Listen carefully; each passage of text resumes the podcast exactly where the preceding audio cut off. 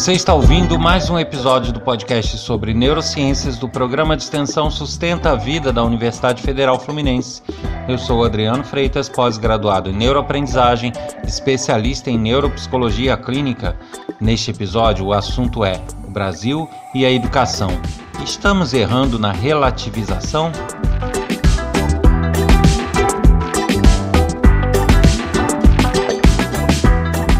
E para não perder o hábito, convido todos a visitarem meu site, que tem links para materiais sobre neurociências, trechos de aulas, palestras. Então, quem quiser acessar, fazer uma visita, conhecer os outros projetos que eu desenvolvo, basta acessar www.adrianofreitas.com. Convido, como sempre, a quem desejar participar desse podcast enviando dúvidas, críticas, comentários, sugestões, elogios, basta escrever um e-mail para podcast sustenta-vida.com ou então mensagem para o WhatsApp código 22 99 222 1003.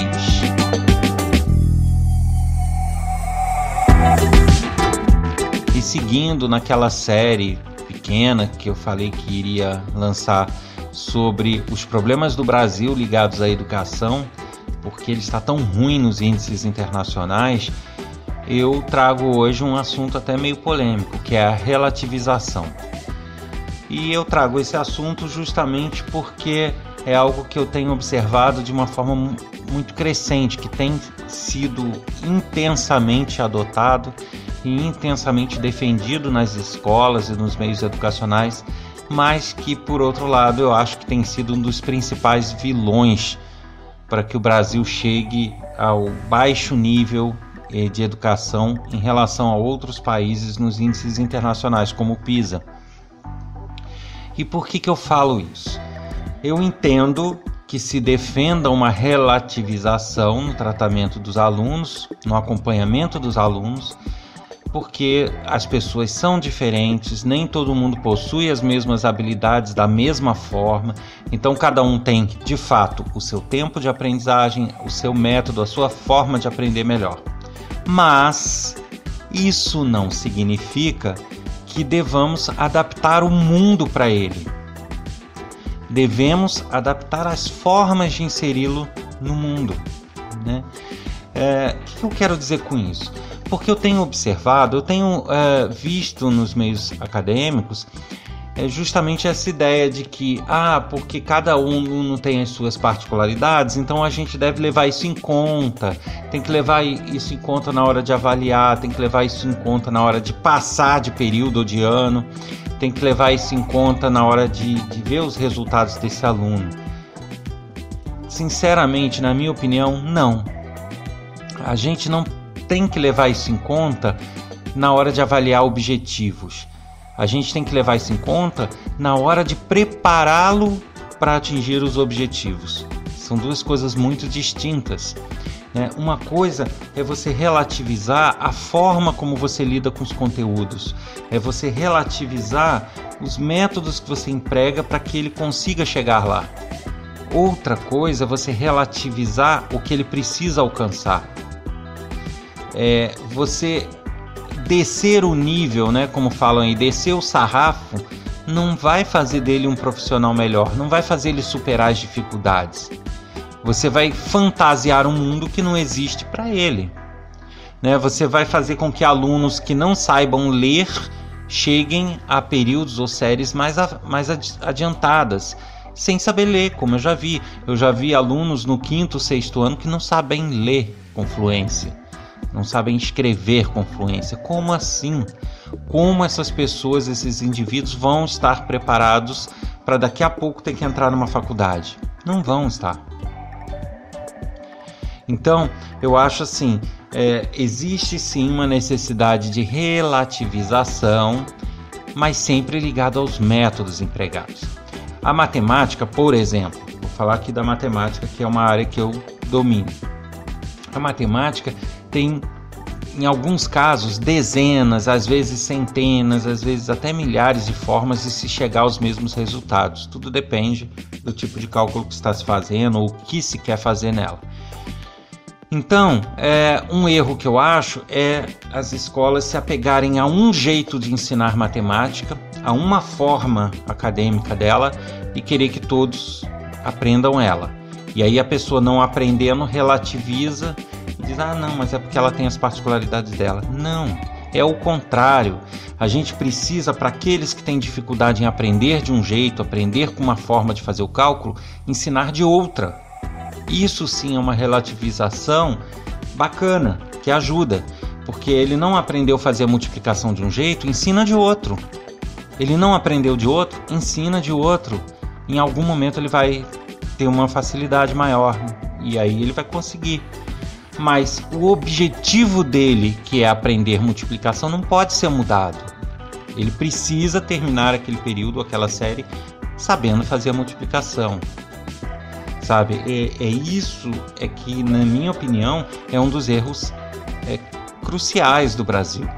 Eu tenho visto crianças que passam de ano sem a menor condição. Eu tenho visto é, pessoas, indivíduos chegando na universidade, e aí eu posso falar porque eu trabalho no meio de uma universidade, eu tenho visto alunos que estão em cursos de uma certa complexidade, como biomedicina, como odontologia, né, cirurgiões dentistas vão ser, e que chegam lá com baixa capacidade de interpretação de texto, com baixa capacidade de cálculo. Aí você me diz, poxa, uma pessoa que está na universidade chegar com essas deficiências, o que, que esse aluno não veio já arrastando de erro aí na, na história escolar dele? Né? E aí, é, uma outra coisa pior é se você pensar que esses alunos eles vão ser cirurgiões dentistas. Aí ele vai fazer uma cirurgia em boca maxilo numa pessoa e não se confunde e coloca uma vírgula errada lá no cálculo de anestésico o que, que vai acontecer? Ele pode matar a pessoa por calcular anestésico errado, né? E, e, por uma falha na interpretação de texto, ele pode, ao se atualizar com artigos científicos e tal, ele pode interpretar coisas erradas e realizar procedimentos equivocados. E aí? Por erros que são básicos. Então, se a gente percebe isso na universidade, imagina o que se tem uh, no ensino fundamental, no ensino médio. Né? Erros em cima de erros. Lógico que quando eu falo aqui de não relativizar objetivos, eu estou me referindo à média da população. Devemos, claro, considerar grupos que tenham suas particularidades de uma forma patológica, de uma forma física. Por exemplo, grupos que possuem déficits cognitivos, né, que têm problemas de fato com a aprendizagem e que não, não se tem como reverter ou não se tem como amenizar. Ok, mas é, a gente também tem que ser realista, né? O fato deles terem esses déficits já incapacita ele para alguns tipos de profissões, a certas universidades. Né? Justamente como que você vai ser cirurgião se você tem uma deficiência na aprendizagem no tocante às disciplinas necessárias para um cirurgião? Não dá. Então, eu acho assim, fica com fica-se com um discurso, ah, porque tal coisa vai ofender, tal coisa fica feio falar. Mas eu tenho que ser realista, eu não posso ficar aqui falando o que se quer ouvir. Né? A realidade é que existem grupos com certos déficits cognitivos e que tem que ser levado em consideração ao avaliar a possibilidade ou não dele enfrentar uma, uma profissão? Sim, existem. Não adianta falar aqui que não, eles existem. Então, da mesma forma, a, a gente tem que pensar o seguinte, e aí é que eu vejo o grande problema da educação. Estamos relativizando tudo. Então, estamos relativizando os métodos, mas também estamos relativizando os objetivos. Como eu falei, como que você aprova um aluno que, e, e consegue chegar com ele num quinto, sexto ano sem que ele saiba ler? Até hoje eu não consegui entender isso. E não foi ninguém que me contou. São situações que eu conheço, que eu vi. Como que um aluno chega no quinto, sexto ano sem saber ler? Não dá. Não dá. Aí você me diz, ah, mas ele tem um tempo de aprendizagem diferente, ele, ele tem maior dificuldade. Ok, mas isso não justifica o fato de dizer que ele é capaz sem que ele seja. Se ele não foi capaz de cumprir aqueles objetivos, que ele fique mais um tempo ali até que ele cumpra e siga. Percebe? É, na prática, que me desculpem aqueles que defendem esse tipo de coisa, mas na prática o que eu vejo ali tecnicamente é uma forma muito filosófica ou bonita, um discurso muito bonito para fabricar números. Com isso, o Brasil fabrica índices de aprovação que na real não existem. Que se a gente for avaliar como são feitas as avaliações em outros países, esses índices de aprovação do Brasil vão despencar ainda mais. Então, é, a gente está artificialmente mantendo uma situação e essa situação que a gente está mantendo é ruim. Nem é uma situação muito boa de se manter.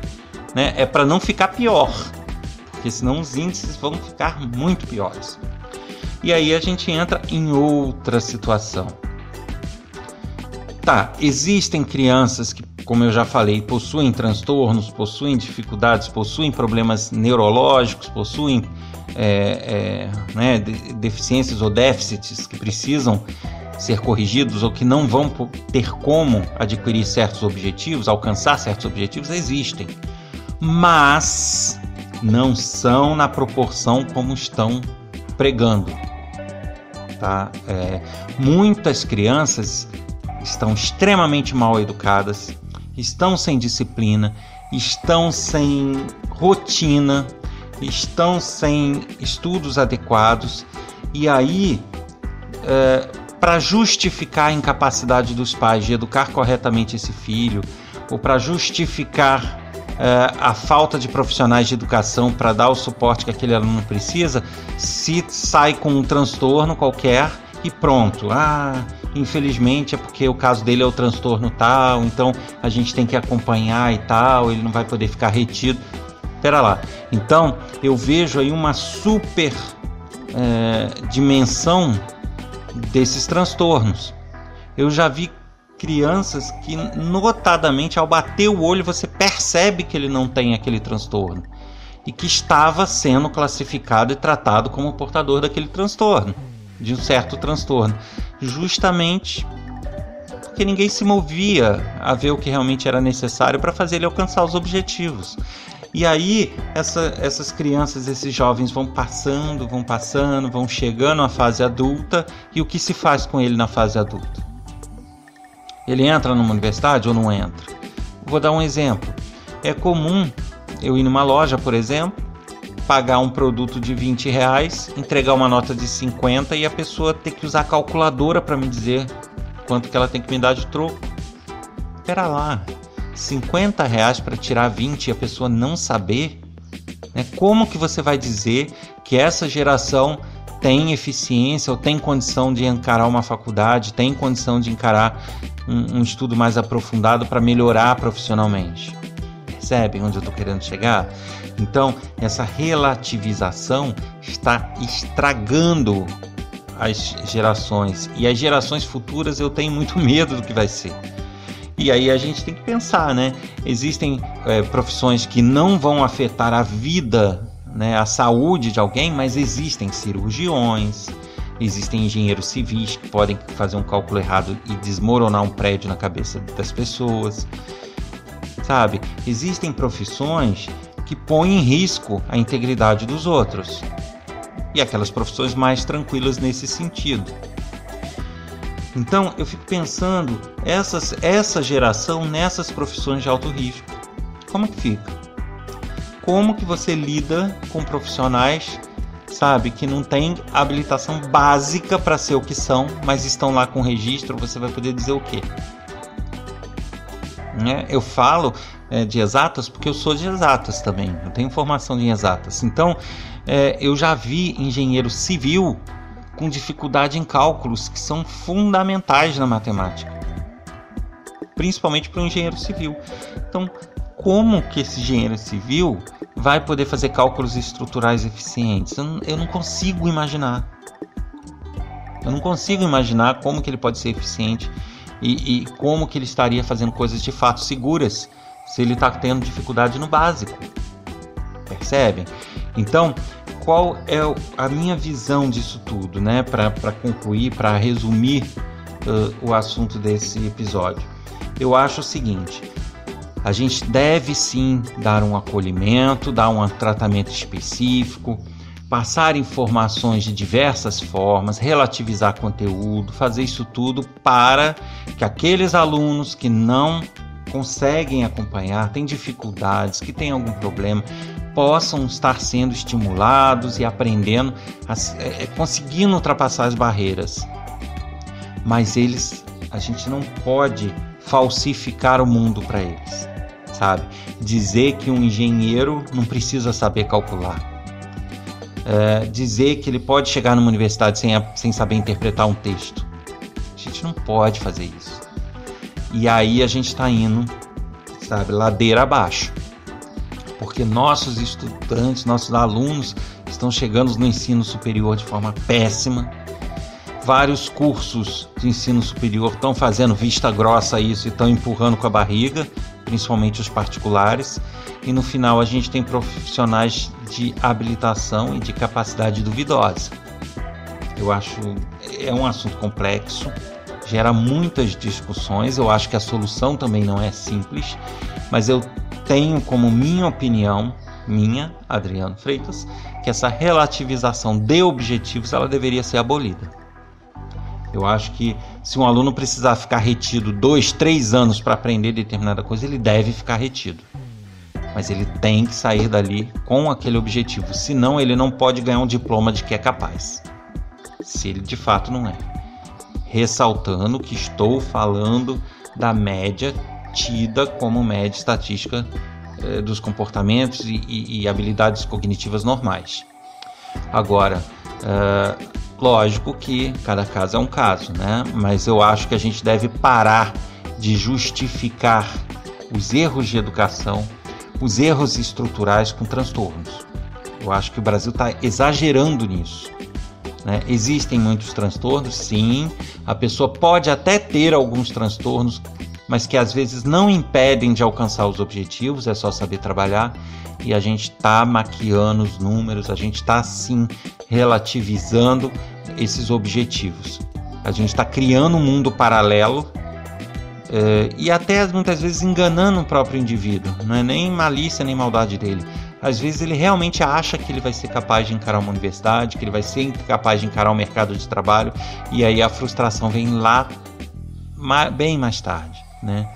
Ou também pensar o quê? O que, que a gente acha que no ensino médio, no ensino básico, que a gente está fazendo? Empurrando o problema com a barriga? Ah, lá na universidade eles consertam? Será que é assim? Aonde vai empurrar esses problemas até quando?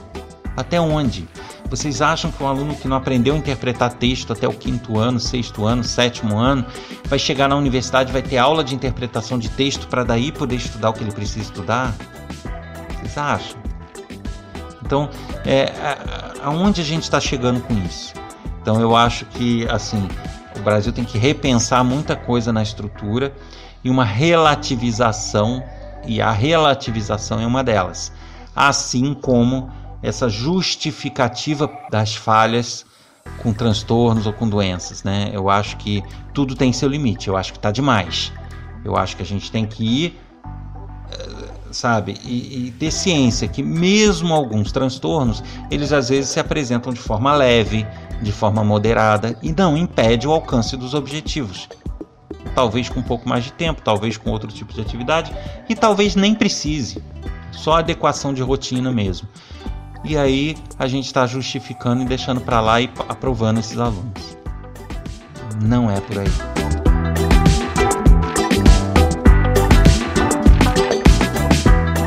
Você ouviu mais um episódio do podcast sobre neurociências do programa de extensão Sustenta a Vida da Universidade Federal Fluminense. Meu nome é Adriano Freitas, pós-graduado em neuroaprendizagem, especialista em neuropsicologia clínica. Hoje falamos sobre a relativização Será esse um problema da nossa educação? Aqueles que desejarem visitar o meu site para conhecer mais sobre os meus projetos, ter acesso a links com palestras, trechos de aula, basta acessar www.adrianofreitas.com e não deixem de fazer contatos com críticas, sugestões, elogios, comentários para podcast@sustenta-vida.com ou enviar mensagem para o WhatsApp código 22 99222 1003. Encontro vocês na semana que vem com outro episódio. Até lá!